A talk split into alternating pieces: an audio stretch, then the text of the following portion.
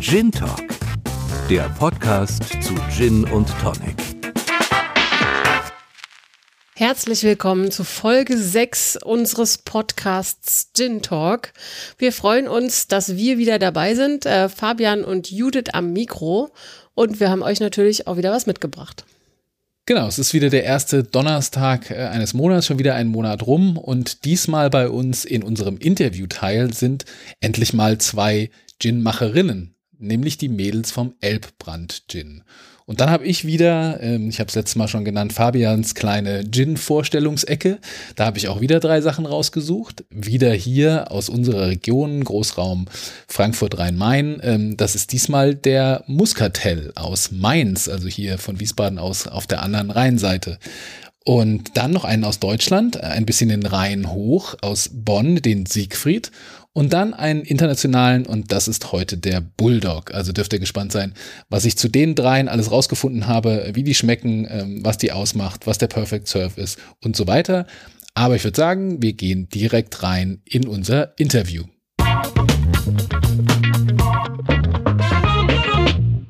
Es gibt so viele verschiedene Gins in Deutschland. Meist werden die von Männern gemacht und äh, da ist natürlich sehr spannend, wenn sich zwei Frauen zusammentun, um ihren ganz eigenen Gin zu entwickeln. Wir durften mit Obstbauerin Johanna und Designerin Karen sprechen, den beiden Erfinderinnen vom Elbbrand Gin. Also, hallo, ich äh, bin Johanna Schäper, komme aus Kadenberge. Das liegt zwischen Stade und Cuxhaven. Und ich habe einen Bio-Obsthof und einen Obsthandel. Und äh, das Ganze findet zwischen Oster und Elbe statt. Und ähm, ja, der Gin, den, da sind wir jetzt ungefähr seit einem Jahr dran. Im Mai ist er rausgekommen diesen Jahres. Hallo, ich bin Karin Greisner. Ich lebe und arbeite in Berlin und ähm, bin von der Profession her Artdirektorin. Ähm, und Johanna und ich, wir ja, haben zusammen den Elbbrand Gin entwickelt. Aus einem zufälligen Treffen bei einer gemeinsamen Freundin hat sich eine Geschäftsbeziehung entwickelt. Als Johanna dann irgendwann die Idee hatte, einen Gin zu machen, wollte Katrin nicht nur einfach die Etiketten für den Elbrand Gin machen. Also wir, Karin und ich, wir kennen uns seit 2013, also auch schon ein bisschen. Und äh, wir kennen uns über eine gute Freundin. Und ja, haben uns dann da so ein bisschen ja, näher kennengelernt über Weihnachten. War eigentlich total nett. Wir kannten uns gar nicht und äh, sind da aber schon irgendwie ziemlich zusammengewachsen. Und da Karin ja äh, Art Design macht, ähm, war es irgendwie klar, dass wir auch firmenmäßig mal zusammenkommen können, weil ich mit meinem Bio-Obsthof viel draußen zu tun habe und mir dachte, irgendwie brauche ich mal ein bisschen Input äh, für meine Homepage, für meinen Außenauftritt, Etiketten und äh, was sowas angeht. Und äh, ja, da sind wir zusammengekommen und haben da schon gemerkt, dass wir gut zusammenarbeiten können. Und ähm, in diesem Zusammenhang haben wir dann mehrere Jahre eigentlich zusammengearbeitet, also ich eigentlich für Johanna dann als Designerin. Und ähm, eines Tages rief sie mich dann an und hat gesagt, du Karin, ich würde gerne ähm, einen Gin produzieren und ich brauche Etiketten. Und ähm, in diesem Zusammenhang dachte ich dann, wow, das ist ein super Teil, das ist, klingt total gut und es ist nachhaltig und bio ich will auch mitmachen. Und habe dann Johanna gefragt, ob ich mit einsteigen kann in das Projekt, weil es ja klar ist, dass wenn man äh, mit doppelter Kraft arbeitet, dass man dann ganz anders Sachen planen kann und irgendwie angehen kann. Und ähm, ja, habe dann Johanna gefragt, ob sie, ob sie sich das vorstellen könnte. Und ähm, ja, habe dann eigentlich, haben wir beide noch mal eine Nacht drüber geschlafen. Also mein Bauch sagte sofort, ja klar.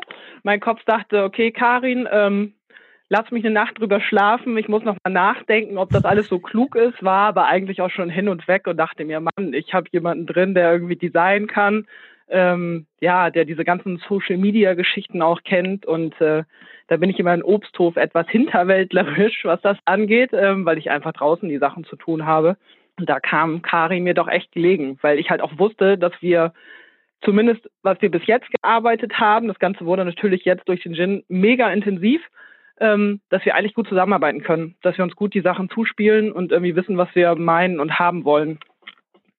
Und habe mhm. mich halt echt gefreut, dass sie überhaupt mit rein will, dass sie meine Idee halt auch so gut fand. Einfach loslegen, das wollten Johanna und Karin nicht. Die hatten eine genaue Vorstellung davon, wie ihr Gin werden soll, bevor sie überhaupt damit begonnen haben, Aromen miteinander abzustimmen. Und zum Glück haben sie da ganz schön viel Ausdauer gehabt. Also wir haben dann, als wir gesagt haben, äh, jetzt geht's los, da gab es in dem Moment gab es noch keinen Gin und noch keine Tastings oder irgendwas oder ähm, Proben.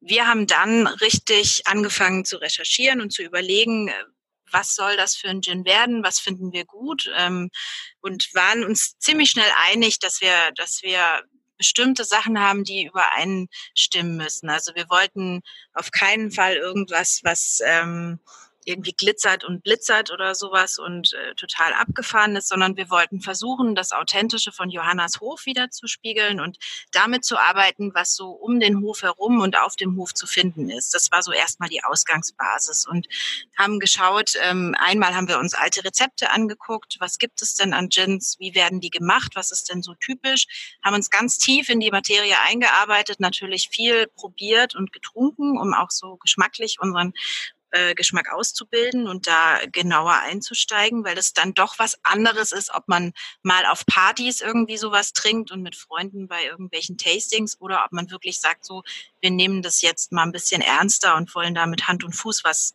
schaffen.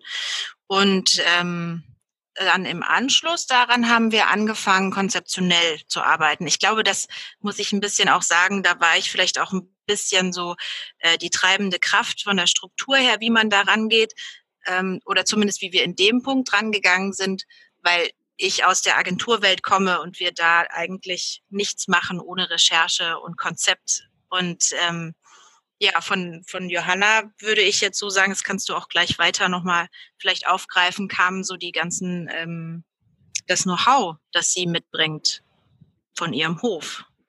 Ne, Johanna? Genau.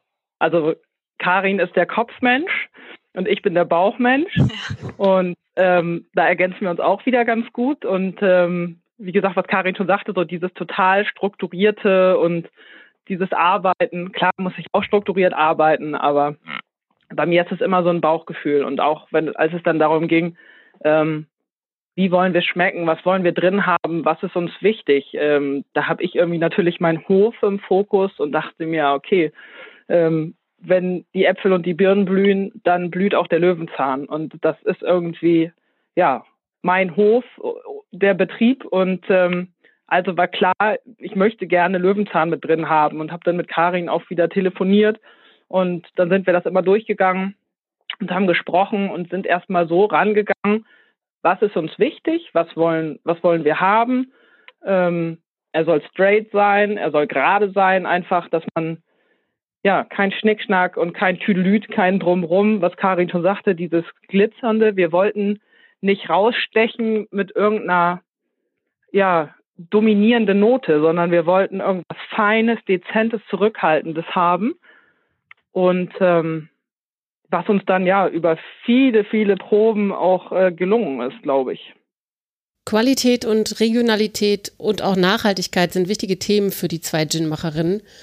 Einige der Zutaten für den Elbbrand-Gin wachsen direkt vor der Haustür von Johanna. Und das ist natürlich kein Wunder, dass sie da gerne drauf zurückgreift. Der Betrieb ist ähm, biozertifiziert und ähm, ich gehöre dem Biolandverband an und jetzt seit neuestem auch noch Demeter. Das heißt, ich habe eine Doppelzertifizierung und ähm, produziere im Moment mit zwei Verbänden. Und das ist mir auch wichtig. Also irgendwie, ja, so ein bisschen dieser Individualismus, ähm, gucken, ja, dass die Umwelt einfach erhalten bleibt, beziehungsweise dass man es vielleicht nochmal wieder umbiegen kann, dass viele Botanicals ähm, vom Betrieb kommen, dass wir das weiter ausbauen, dass vielleicht noch mehr vom Betrieb kommt ähm, das ist so die ursprüngliche Idee, die wir hatten. Und auch so ein bisschen zu gucken, was, was gibt es denn hier vor, vor der Tür an interessanten Geschmäckern? Weil, also das war auch der Grund, warum wir dann äh, unter anderem auf die Birne gegangen sind, weil die ist ja ganz schlicht, aber eigentlich doch auch ein, ein feiner Geschmack, wenn das eine, eine gute Reife hat. Und ähm, ja, das, das war uns auf jeden Fall wichtig. Wir schaffen es auch nicht, alles komplett regional einzukaufen. Also da sind wir auch ganz transparent. Wir sagen vorwiegend und ähm, fangen dann an, das, was wir können, auch was uns fehlt, zum Beispiel teilweise anzubauen oder schauen, dass wir versuchen, dass irgendwie dann, wenn der erste Schritt vom Hof nicht reicht, dann gehen wir in den nächsten Umkreis und wenn der nicht reicht, dann gehen wir noch einen weiter und ähm, es ist einfach klar, dass wenn man ähm, sowas benutzt wie Zitrusfrüchte, die, die wachsen hier nicht in der Qualität, in der wir die haben wollen und brauchen für den guten Geschmack. Also das, das können wir nicht leisten. Aber da ist es uns halt auch wichtig, wir sind ja biozertifiziert auch beim Gin, ähm, dass es von Biobetrieben kommt und äh, ja, dass wir einfach diese Biozertifizierung haben. Und wir können nicht alle Botanicals selber produzieren, wollen es aber halt weiter ausbauen, weil einige könnten wir hier auf dem Hof noch mit reinnehmen. Ähm, aber wir machen das Ganze nebenberuflich. Also das, der Gin ist irgendwie unser Herzensprojekt und wir verdienen beide unser Geld mit anderen Sachen. Und ähm, das heißt nicht, dass es zweitrangig läuft, aber es ist halt schon so, dass wir erstmal das Geld verdienen müssen und uns dann äh, unserem Herzensprojekt abends und am Wochenende widmen und überlegen, was, was können wir noch machen und ähm, wie ist unsere Zeit verfügbar, um sofort mehr zu machen. Und das geht halt nicht. Und deswegen haben wir gesagt, wir wollen das nach und nach machen, wir wollen es gut machen und äh, einfach zusehen, was können wir hier bei mir auf dem Hof noch anbauen, in was für einer Zeitabfolge, dass wir dann in irgendeinem Batch sagen können, so und so viel Botanicals kommen vom Hof. Hm. Und was aber trotz allem, also auch wenn wir sagen nachhaltig und regional, das Oberste war trotzdem noch der Geschmack, dass wir gesagt haben, ähm, das muss, die Qualität muss stimmen. Das, äh, auch das Verfahren, das wir gewählt haben, ist ein ganz klassisches Verfahren und ähm, darauf haben wir auch viel Wert gelegt in den ganzen Tastings. Und wir wollten eben auch das, was wir so als Idee mit, also wenn man jetzt das Wort Nachhaltigkeit benutzen möchte, das wollten wir auch im Inhalt spiegeln. Das heißt, der Geschmack sollte auch nicht gepuncht sein mit irgendwelchen Sachen. Und deswegen haben wir auch dieses Verfahren gewählt, dass es ein London Dry Gin ist, der dann ohne Zucker ist, ohne Konservierungsstoffe, dass irgendwie dieses was wir an Ehrlichkeit gerne im Unternehmerischen irgendwie transportieren wollen, das wollen wir auch im Produkt. Und genau das haben wir auch versucht, dann im Design wieder zu spiegeln. Nichts ist unmöglich bei der Gin-Herstellung. Eine Besonderheit im Elbbrand-Gin ist der Birnenbrand, der ebenfalls selbst hergestellt wird von Johanna und Karin. Die Idee kommt daher, dass wir geschaut haben, was gibt's auf dem Hof, was wird angebaut, was, äh, was ist da. Und das hat dann tatsächlich doch auch wieder was mit Nachhaltigkeit zu tun. Es gibt Früchte, die sind wunderbar im Geschmack, haben aber nicht die genormte Form, um im normalen Verkauf zu landen. Und das kennt jeder Obstbetrieb, dass dann ein großer Teil einfach ähm, auf dem Kompost landet. Und ähm, wir haben nicht nur diese, aber eben besonders fruchtige ähm, Birnen genommen mit einem guten Geschmack und einen Birnenbrand hergestellt, um noch, noch feiner im Geschmack zu werden. Das, das ist ähm, der Anspruch gewesen. Und ähm, ja, ich finde, das haben wir auch geschafft. Also wenn man äh, den probiert, man kann, der Alkoholgehalt ist ja relativ hoch, also nicht ganz hoch, aber relativ hoch. Und ähm, der ist trotzdem sehr mild und die Birnennote kommt äh, gut durch und man kann ihn auch pur trinken, wenn man das möchte. Johanna und Karin haben natürlich auch noch eine Empfehlung für die beste Art, ihren Elbbrand-Gin zu genießen. Hier kommt der Perfect Surf. Also irgendwie wirklich ohne Schnickschnack, schön kalt, zurückhaltendes Tonic, was diesen feinen Birnengeschmack nicht überdeckt. Also auf gar keinen Fall irgendwie Zitrus oder so reintun, weil der Geschmack einfach zu stark und zu, zu überdeckend ist. Und ähm, Thomas Henry Tonic Water oder Fever Tree Mediterranean das ist so unsere Empfehlung, es zu trinken. Und wenn man noch was fürs Auge haben möchte, eine reife Birnenscheibe mit rein. Mhm. Das ist unsere Empfehlung, ähm, wie wir ihn trinken und wie er unserer Ansicht nach am besten ähm, zur Geltung kommt. Wer Gin macht, der experimentiert gerne. Und wer so viel Obst vor der Haustür hat wie Johanna und Karin, kommt mit Sicherheit auf viele neue Ideen. Also wir haben auf jeden Fall Pläne für die Zukunft und wir hatten jetzt sehr viele Anfragen direkt nach dem Birnenbrand, den wir verarbeitet haben und ähm, sind gerade dabei, dass wir jetzt eine kleine Edition Birnenbrand und Apfelbrand herausbringen zusätzlich und überlegen, ob wir in auch ähm, eventuell noch andere Obstsorten aus der Region ähm, austesten und ausprobieren, weil da gibt's ja auch noch sehr viele schöne alte Früchte. Ähm, da sind wir dran und natürlich auf jeden Fall auch, dass wir ähm, verschiedene Getränke ausprobieren wollen in Mixturen und schauen, wie da unser Produkt ist. Wer sich so viel Mühe gibt wie Johanna und Karin und ganz viel Arbeit und extrem viel Liebe in sein Projekt steckt, der ist natürlich sehr gespannt auf Feedback. Das sehr Feedback gute, also ja, ist sehr gut. Definitiv. Wir haben, wir haben insgesamt jetzt ist, äh, sehr viele Anfragen und es läuft gut. Und ähm, was, was mich besonders freut, wir waren jetzt eben, also ich meine, uns gibt's ja erst seit Mai, das sind echt wenige Monate. Und wir waren auf mehreren Veranstaltungen und haben direkt dann mit, mit Gin-Kennern und Leuten gesprochen, die, die eigentlich rundweg gesagt haben, wow, tolles Produkt, das schmeckt klasse und ihr habt euch wirklich was Schönes ausgedacht und ähm, entwickelt da, da sind wir sehr glücklich drüber. Das, das ist auch das, was, was dann einen motiviert weiterzumachen, weil würde das nicht klappen, dann hätte ich, glaube ich, irgendwann auch gesagt, oh Gott, ich kann nicht mehr, das ist so anstrengend gerade. Ähm, aber es ist genau andersrum und das motiviert einen. Das ist wie ein Katalysator. Ja. Es ist wirklich so, dass man sich einfach freut, auch auf den Veranstaltungen, wo wir waren, wenn man einfach einen Zuspruch kriegt und die Leute sagen so, hey, das, was ihr macht, ist toll. Und ähm, Hut ab, dass ihr das neben eurem normalen Job ähm, Mir ist auch noch was eingefallen. Mir ist eingefallen, was mir vorher überhaupt nicht so klar war, weil ich da nicht drüber nachgedacht habe. Es gibt nicht so viele Frauen, die sowas machen. Das, da standen wir dann irgendwie und haben ganz schön geschaut in diesem, in diesem Kreisen und äh, wurden sehr, sehr freundlich von allen aufgenommen. Und ich habe das Gefühl, das ähm, ist eine gute Community. So, das war's mit unserem Interview. Ich hoffe, es hat euch gefallen und ihr konntet einiges lernen über den Elbrand Gin. Und äh, hier geht's jetzt weiter mit Fabians kleiner Gin-Vorstellungsrunde.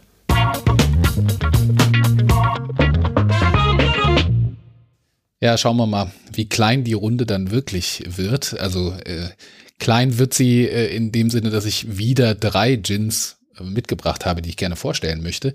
Nur, ich habe das beim Nachhören der letzten Folgen so gemerkt, ich äh, gerate dann so ein bisschen ins Schwärmen und erzähle dann die ganze Geschichte drumherum und dann äh, wird jede einzelne Gin-Vorstellung doch ein bisschen länger, als ich das eigentlich ursprünglich geplant habe. Aber auf der anderen Seite ist natürlich das, was hinter so einem Gin steckt, wer die Macher sind, was die Story dahinter ist, natürlich auch ganz spannend. Und das möchte ich dann auch nicht unbedingt weglassen. Deswegen ähm, gucken wir mal, wie kurz und knackig es heute wird oder wie ausschweifend. Ich habe auf jeden Fall, ähm, wie gesagt, wieder drei Stück mitgebracht und wir fangen mal wieder hier äh, in der Region an und bewegen uns dann von hier quasi geografisch immer weiter weg. Und wir gehen von Wiesbaden, wo wir gerade sitzen, über den Rhein und kommen an beim Muscatel Gin. Der Muscatel Gin, ich muss den mal hier rausnehmen, der hat nämlich eine wunderschöne Umverpackung ist ein, äh, wie ich finde, doch ganz spannendes Produkt und auch Projekt aus verschiedenerlei Hinsicht. Dahinter steck, steckt eine Firma, das sind äh, insgesamt fünf Freunde, äh, die nennen sich A Witch, A Dragon and Me. Ähm, kommt so ein bisschen daher, dass einer äh, der äh, fünf äh, Dragon mit äh, Nachnamen heißt. Schön. Und äh, da haben sie es vielleicht so ein bisschen davon abgeleitet, ist jetzt äh, zumindest meine Vermutung. Ähm, wie gesagt, sitzen ähm, in Mainz äh, und ähm, mit dabei ist eine sehr bekannte äh, Promi-Persönlichkeit, nämlich Joko Winterscheid.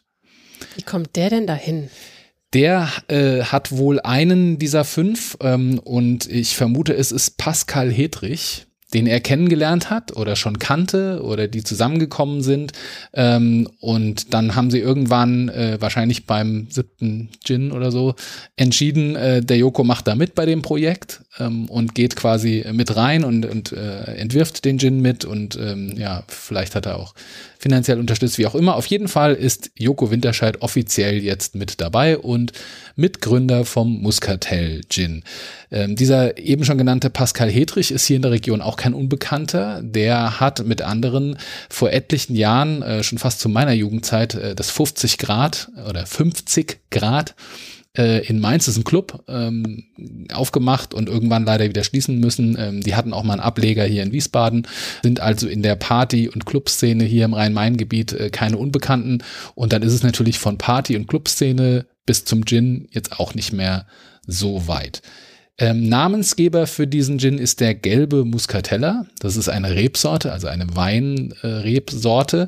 Und die, dieser Muscatella wird eben diesem Gin zugeführt als einer von die nennen es hier 12 Flavors, also das Etikett ist auch alles in Englisch gehalten, ist halt gleich auf den internationalen Markt ausgerichtet. Äh, einer von 12 Botanicals ist eben dieser gelbe Muscatella, der hier in der Region in Rheinhessen, also hinter Mainz fängt dann Rheinhessen an und da wird er auch viel angebaut. Neben diesem gelben Muskateller, wie gesagt, noch elf weitere, klassisch Wacholder als Botanical mit dabei, Orange, Bitterorange. Dann gibt es noch den sogenannten Muscatella Salbei. Ist wohl auch ganz äh, aromatisch und äh, trägt natürlich nochmal dazu bei, dass man diesen Gin dann wirklich auch Muscatel genannt hat. Ähm, Kamille, Holunder, Iris, Koriander und noch so ein paar andere, ähm, sodass man, wie gesagt, insgesamt auf zwölf kommt.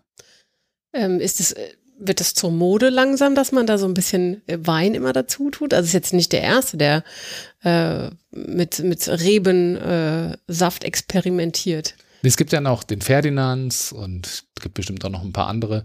Ähm, ja, das es bringt halt wohl so eine gewisse Weichheit, Samtheit noch so ein bisschen rein, je nachdem, wie viel Wein man dann dem äh, Destillat noch hinzufügt und ähm, ja, scheint ganz gut zu funktionieren. Auch äh, der Gin ist relativ erfolgreich, äh, kennt man vielleicht auch über unsere Region hinaus. Von der Flasche her äh, fällt er jetzt nicht so wahnsinnig auf im Regal, muss ich sagen. Es ist schon ähm, eine klassische Gin-Form von der Flasche ein bisschen kantiger am oberen Rand, aber auch vom Etikett und vor allen Dingen, deswegen habe ich jetzt auch gerade hier diese Umverpackung aus, aus Karton nochmal mitgebracht, ähm, so insgesamt vom, vom Gesamtkunstwerk sozusagen oder vom Gesamtdesign finde ich es sehr stimmig. Gibt's hier in der 500 Milliliter, äh, 700 Milliliter Flasche, Entschuldigung, und er hat 44 Prozent Volumen Alkohol. Ja, auch hier, man sieht immer äh, Batch Nummer, ich habe jetzt hier Batch Nummer 2 aus 2017, äh, Flasche Nummer, also Bottle Number 149 und so weiter. Also wie man das so kennt von so einem handcrafted Gin äh, in, in kleineren Auflagen, wo dann auch die einzelnen Flaschen noch durchnummeriert sind und so weiter und so fort. Äh, meine Vor, äh, mein Vorschlag für den Perfect Surf wäre Thomas Henry. Und ähm, ganz schön kann man im Internet auch noch mal gucken. Äh, es gab auch dazu einen kleinen Film, den die Macher gemacht haben, findet man auf der Website auch noch. Ähm, da hat Joko Winterscheid äh, ein bisschen Werbung gemacht, weil äh, Muscatel irgendwann einen Deal auch mit Real eingegangen ist und das war so ein bisschen so als Art Werbespot auch für Real gedacht. Und dann haben sie es so ein bisschen aufs Korn genommen, was soll man denn in den Gin Tonic, wenn man den mit Muscatel trinkt, denn noch reintun?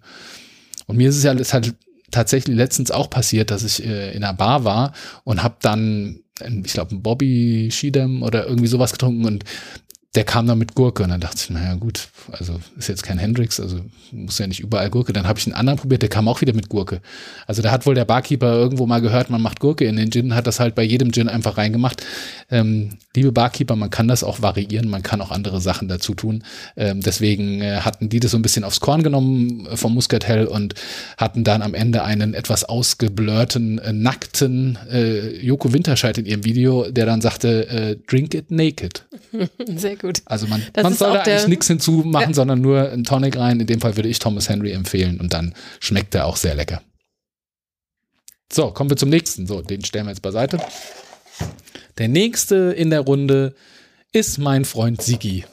Ein alter Bekannter. Ein sehr alter Bekannter. Äh, einer der ersten, der den Weg in mein Gin-Regal gefunden hat. Und ich glaube, so ging es vielen, weil der auch schon relativ lange mit am Start ist. Der Siegfried Rheinland Dry Gin, wie er offiziell heißt. Wie gesagt, Freunde nennen ihn Siggi. Er hat 18 äh, Botanicals, äh, Wacholder unter anderem, Lindenblüte. Warum komme ich gleich noch zu? Dann Pomeranze, auch ganz außergewöhnlich Thymian, Kardamom, Lavendel, Ingwer, Angelika-Wurzel, also dann so ein bisschen die üblichen Verdächtigen und noch so ein paar mehr. Warum äh, Linde und warum Siegfried? Ähm, der kommt aus dem Rheinland. Äh, die Macher ähm, fühlten sich irgendwie dieser Sage, äh, der Nibelungensage von Siegfried, dem Drachentöter, äh, hingezogen. Der ja, im, als er im Drachenblut gebadet hat, äh, ist ihm vom Baum ein Lindenblatt auf die Schulter gefallen und äh, das hat dazu geführt, dass er an dieser Stelle eben nicht mehr unverwundbar war, sondern dass er an dieser Stelle eben dann durch das Lindenblatt die Verwundung hatte. Und das haben die so ein bisschen als Story hinter ihrem Gin mit aufgegriffen. Deswegen heißt er eben Siegfried und hat im Logo vorne drauf eben auch die Linde stilisiert, so äh, im Hintergrund. Und haben eben auch die Lindenblüte als das ja, vornehmliche Botanical, was dann auch so ein bisschen den Unterschied zu anderen ausmacht. Es ist von der Aufmachung her und von der Flasche, finde ich, ein sehr klassischer Gin, wieder wirklich so diese klassische Gin- oder Apothekerflasche mit dem Holzkorkenpfropfen hier oben drauf.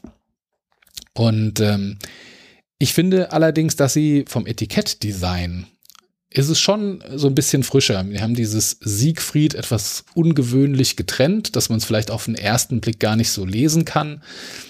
Aber ich muss sagen, wo sie sich immer wieder hervortun, ist, dass sie mit diesem ganzen Design, mit der Flasche, mit ihrem Namen sehr spielerisch umgehen und immer wieder Aktionen haben, äh, die, die doch sehr zum Schmunzeln ähm, verführen. Äh, zum Beispiel haben sie, ich glaube, es war letztes Jahr oder vorletztes Jahr äh, in der närrischen Jahreszeit, ja, äh, Ganze kommt aus dem Rheinland, da ist der Karneval nicht weit, haben sie eine kleine Sonderaktion gemacht und haben den Siegfried verkleidet. Das findet man auf der Website auch noch, glaube ich, unter Kostüme oder so. Kann man im Internet gucken. Und dann haben sie im Design vom Jinsul, im Design vom äh, Heimat, im Design vom Ferdinands, im Design vom Windspiel. Das haben werde sie, ich mir anschauen. haben sie sozusagen diese Flasche, haben sie in den anderen Designs angelehnt und haben sozusagen gesagt, der Sigi verkleidet sich. Und das fand ich sehr, sehr Idee, gut gemacht. Ja. Und jetzt gerade vor kurzem, jetzt steht ja St. Martin vor der Tür. Ähm, und da haben sie auch ein Etikettendesign gemacht, was sozusagen nur zur Hälfte geht und in der Mitte ist so wie so ein Schwert angedeutet, als wäre es in der Hälfte geteilt worden. Und das ist dann so eine limit- limitierte Sonderedition. Also die, die Teilt euren Siegfried Genau. miteinander. Genau, so, so in der, in der Art. Und die lassen sich immer wieder was einfallen. Klar kannst du sagen, oh, ist ja nur Marketing, äh, nichts dahinter und so. Aber ich finde, er schmeckt einfach auch echt gut. Ähm, er war relativ schnell einer meiner ersten Lieblinge. Deswegen möchte ich ihn euch auch sehr gerne ans Herz legen. Klassischerweise bekommt man ihn in der 500 Milliliter Flasche. Er hat 41 Prozent ähm, Volumen Alkohol und ihn gibt es noch in den 0,04 Minis, also so die perfekte Einheit für einen Gin Tonic. Und für die, die ihn besonders, besonders, besonders gern mögen, deswegen habe ich dreimal besonders, gibt es in der 3 Liter Oh Gott. Flasche, die sich dann Biggie nennt. Also wer es äh, gar nicht, weil den gar nicht mehr äh, aus seiner Bar haben will und auch keine Lust hat auf Nachkaufen, kauft sich am besten einfach gleich die 3 Liter Flasche. Der Perfect Surf, den ich empfehlen würde in dem Fall, wäre äh, das Fever Tree Indian Tonic und ein bisschen Zitronenschale, um mit dieser Lindenblüte und Holunder und was da ist und noch ein bisschen diese Frische dazu. Ich glaube, das, äh, also mir schmeckt es in der Form sehr gut. Ich glaube, das passt sehr gut. Was beim Siegfried noch zu erwähnen ist, ist, ähm, ich sag mal, weiß nicht, ob es dann der Bruder ist oder die Schwester oder wer auch immer. Auf jeden Fall gibt es noch den Wonder Leaf. Hast du von dem schon mal was gehört? Nein. Sagt dir das was? Das ist ein alkoholfreier Gin. Doch, ich hörte davon. Jetzt, wo du es sagst, ja. Es ist nichts zum Purtrinken, äh, sondern es ist direkt gemacht, dass man eben sagen kann, man macht einen schönen Gin Tonic und im Prinzip haben sie da die Wacholdernoten und noch verschiedene andere äh, Aromen ähm, in ein, ja auch eine Art Destillat gepackt, ähm, was eben aber keinen Alkohol hat, was man eben wunderbar als alkoholfreien Longdrink dann mit einem Tonic mixen kann. Ähm, ist jetzt nicht die gleiche Geschmacksrichtung wie der Siegfried, ist noch mal ein bisschen anders. Ist auch nicht ganz so teuer, kostet, glaube ich, unter 20 Euro die, diese Flasche ähm, Wonderleaf. Aber kann man auf jeden Fall mal machen. Am Anfang habe ich so ein bisschen gedacht, naja, alkoholfreier Gin. Ich habe ihn dann mal probiert, fand es echt nicht schlecht. Und für die Leute, die eben keinen Alkohol trinken können, wollen, wie auch immer, ja. Ist eine Alternative auf jeden Alternative. So, das war der Siggi.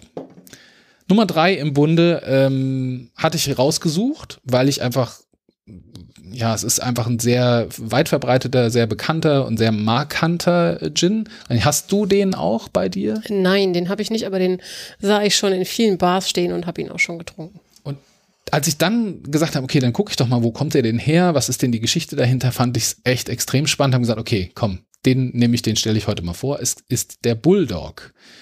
Der wurde schon 2007, also vor zwölf Jahren, entwickelt von einem ehemaligen Investmentbanker äh, von JP Morgan aus New York, ein gebürtiger äh, Inder namens, nicht, dass ich falsch, äh, falsch sage, Anshuman Vora. Wahrscheinlich spricht er sich komplett anders äh, aus, aber äh, so Wir wird er geschrieben. Mühe gegeben, ich genau. habe mir ähm, Mühe gegeben und äh, der kam, wie gesagt, aus den USA und ähm, hat diesen Gin entwickelt, ähm, hat ihn dann auch in London ähm, herstellen lassen. Ähm, also bei einer sehr, sehr äh, bekannten, nicht in London, sondern es ist ein, ein London äh, Dry Gin, Entschuldigung, aber er hat ihn in England herstellen lassen, in Nordengland, bei einer sehr äh, bekannten und wirklich sehr renommierten äh, Destillerie und hat relativ schnell es geschafft, dass der ähm, ja viele Anhänger gefunden hat, weil er auch einer so der ersten ähm, ja moderneren Gins war. Das war auch der Anspruch. Äh, First Modern Gin war so war, war so die die Vision, ähm, die dahinter stand. Und dann hat er relativ schnell wirklich eine Weltreise angetreten und ihn gab es ziemlich schnell in vielen Ländern, in vielen Bars, in vielen Hotels, so dass auch relativ bald größere ähm, Spirituosen-Konzerne aufmerksam wurden. Und in dem Fall war es die Campari Group, äh, Gruppo Campari aus Italien, die ja mittlerweile ein, ein riesen Konglomerat an Marken hinter sich haben, von dem klassischen Campari über den Cinzano, über den Aperol, den Grand Marnier, äh, den Sky Wodka. Also äh, ein riesen äh, Repertoire und die haben erst angefangen und haben den Vertrieb äh, für den Bulldog gemacht und haben dann in 2017 aber komplett den Bulldog gekauft. Schätze mal, für was so eine weltweit nicht ganz unetablierte Marke dann so quasi so für welches äh, Geld aus der Portokasse das dann so über den Tisch geht für so eine Firma. Boah, ich bin so schlecht beim Schätzen. Sag mal. Wie viel Ich, Dollar? viele, viele Dollar. Über 50 Millionen Ui. Dollar. Das Also ist wirklich viel. einen eigenen Gin machen, da eine Marke aufbauen und das weltweit irgendwie ausrollen, ist anscheinend doch gar nicht so unlukrativ und macht bestimmt auch Spaß.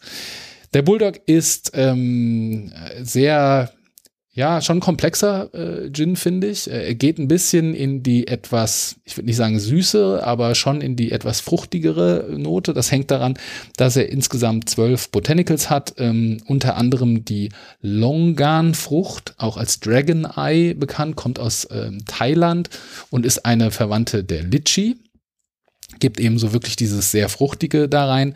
Dann ist Mohn drin, äh, Lotusblätter, Zitrone, Mandel, Lavendel, Schwertlilie und noch so ein paar andere, ähm, so dass es eben insgesamt ähm, doch schon ein ganz schönes Aromenspiel wird. Wird dann auch vierfach destilliert.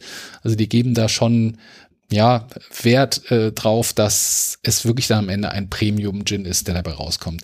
Aber was ihn wirklich auch herausragend macht, ist diese Flasche. Ja. Und damit spielen sie in ihrem Marketing auch, äh, die haben Videos online, äh, die alle schwarz-weiß sind, äh, weil diese Flasche einfach auch komplett schwarz gehalten ist. Und ähm, ja, am, am Hals hat es sogar auch noch ein Halsband. Ja, kann man jetzt sagen, okay, die, die Bulldogge hat auch noch ein kleines äh, Halsband mit so aus, ja. Nieten, äh, wie man das oft so sieht. Ansonsten alles schwarz, äh, weiße Schrift drauf. Ähm, hier habe ich jetzt die 700 Milliliter Flasche. Es gibt es auch noch als ähm, also 1,75 Liter Flasche ähm, und auch nochmal Sondereditionen in anderen Größen. Aber traditionell ist es eben diese 700 Milliliter Flasche. Ähm, er hat 40 äh, Volumenprozent Prozent Alkohol und ja, ist einfach schon äh, eine Erscheinung. Ähm, es ist wohl nicht klassisch die nur die Bulldogge als Hund gemeint, sondern dieser äh, indische Gründer hatte eine Vorliebe für Winston Churchill. Und der wurde wohl auch als die Bulldogge bezeichnet ähm, und äh, in Anlehnung daran ähm, eben auch dieser Name und so ein bisschen dieses äh, Auftreten, wie sich das hier alles so darstellt. Mein Perfect Surf dafür wäre in dem Fall der Bulldog mit dem Fe Fever Tree Mediterranean. Ähm, ich glaube, das ergänzt sich ganz gut. Und ähm, um das Ganze noch ein bisschen fruchtiger abzurunden, weil ich glaube, wenn man den trinkt, dann will man schon nichts Herbes und nichts Kräutriges, sondern dann will man was Fruchtiges. Ich würde noch eine, eine Scheibe äh, Grapefruit oder was von der Grapefruit-Schale mit reinmachen, um, um das nochmal so ein bisschen zu verstärken. Also das wäre mein Vorschlag für den Bulldog. Und damit bin ich wieder durch mit meinen drei Gins und ähm, hoffe, ihr habt vielleicht einen davon dabei, wo ihr sagt, ach, den probiere ich auch mal oder vielleicht sogar alle drei. Gebt uns gerne auch mal Feedback, wenn ihr Wünsche habt, welchen wir mal vorstellen sollen, wenn ihr einen Lieblingsgin habt, wo ihr sagt, der muss unbedingt mal vorgestellt werden. Schickt uns das äh, über unsere Website gintalk.de oder über die Social Media Kanäle, auf denen wir präsent sind.